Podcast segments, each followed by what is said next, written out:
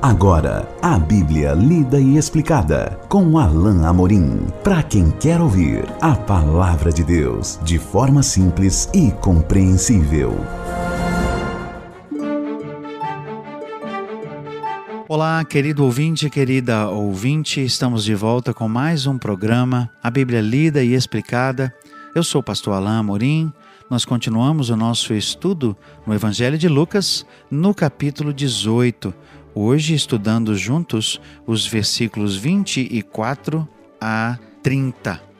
Diz assim então a bendita palavra de Deus: E Jesus, vendo-o triste, disse: Quão dificilmente entrarão no reino de Deus os que têm riquezas.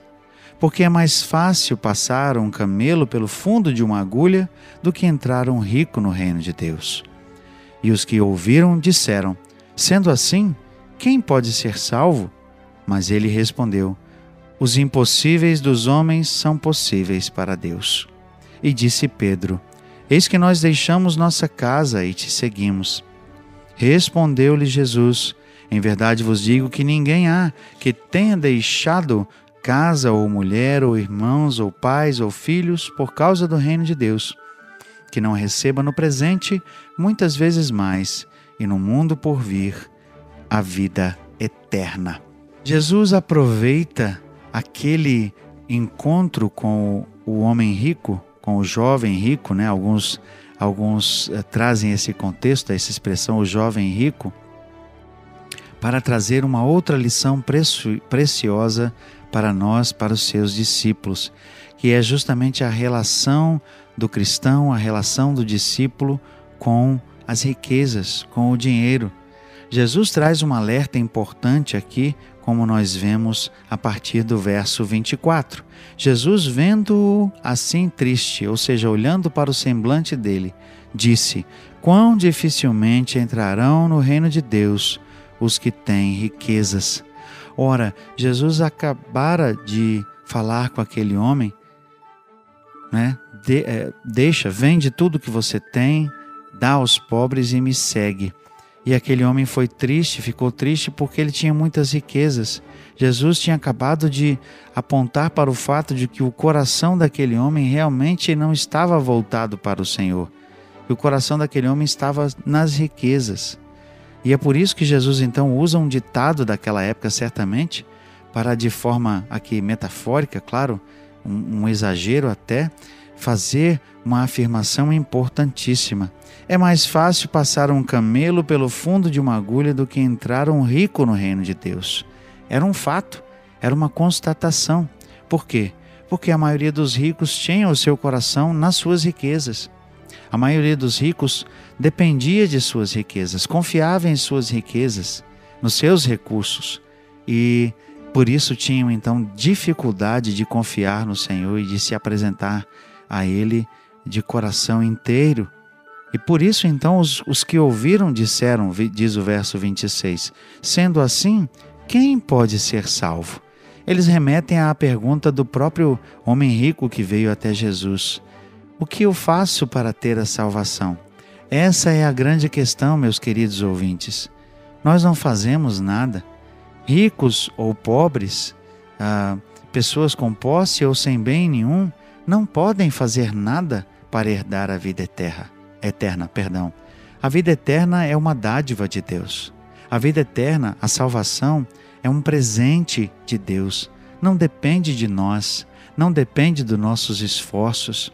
Não vem a nós simplesmente porque somos religiosos, mas é única e exclusivamente uma ação do Senhor. Só depende de Deus. Por isso, a resposta de Jesus aqui no verso 27: Os impossíveis dos homens são possíveis para Deus.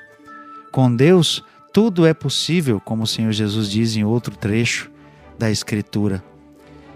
A questão é: a salvação é algo que depende de Deus. A salvação é algo que depende do poder de Deus, da graça de Deus, do favor de Deus. Não merecemos a salvação, querido ouvinte, querida ouvinte. Não podemos fazer nada, não podemos comprá-la, não podemos, por nenhum esforço nosso, alcançar a salvação. Tudo que temos e, que podemos fazer é crer, depender do próprio Deus, porque foi o próprio Deus quem enviou seu Filho para morrer no nosso lugar. A fé no Senhor Jesus como único e suficiente Salvador é realmente o que pode nos salvar.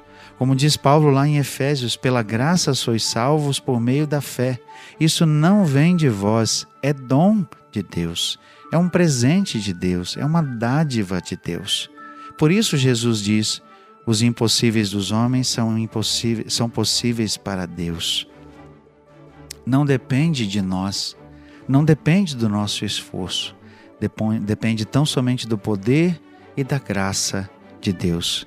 Aí então o, é, o, o, o impetuoso Pedro pergunta, ou melhor, diz: Senhor, eis que nós deixamos nossa casa e te seguimos.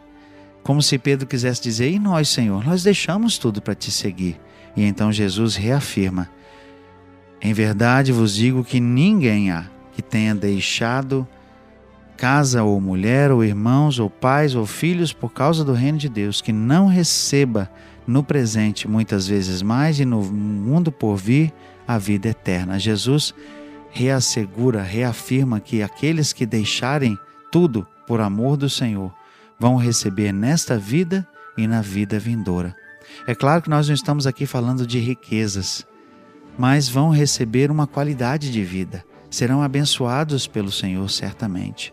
Terão a presença de Deus, terão o cuidado de Deus, o favor de Deus e, sobretudo, terão a salvação. Ah, meus queridos ouvintes, minhas queridas ouvintes, na minha vida pessoalmente, eu tenho esse testemunho. Quando eu decidi seguir o Senhor no ministério, eu deixei tudo literalmente. Deus me levou embora para estudar em outro país. E lá eu dependi tão somente dele. Eu deixei tudo. E como foi bom deixar todas as coisas para seguir o Senhor. E como eu vejo hoje que o Senhor me abençoa, que o Senhor tem o seu favor, o privilégio que eu tenho de servi-lo, nada disso é melhor do que qualquer coisa que eu poderia ter nessa vida. Nada desta vida se compara à alegria, ao prazer de servir o Senhor, de, de ter o seu favor. Nada é melhor do que aquilo que o Senhor pode nos dar. Aqui e, sobretudo, nada é melhor do que a, a promessa de vida eterna que só o Senhor pode oferecer. Bom, chegamos ao final de mais um trecho e vamos continuar o nosso estudo do Evangelho de Lucas, caminhando para o final do capítulo 18, no nosso próximo encontro. Até lá, que Deus abençoe a sua vida.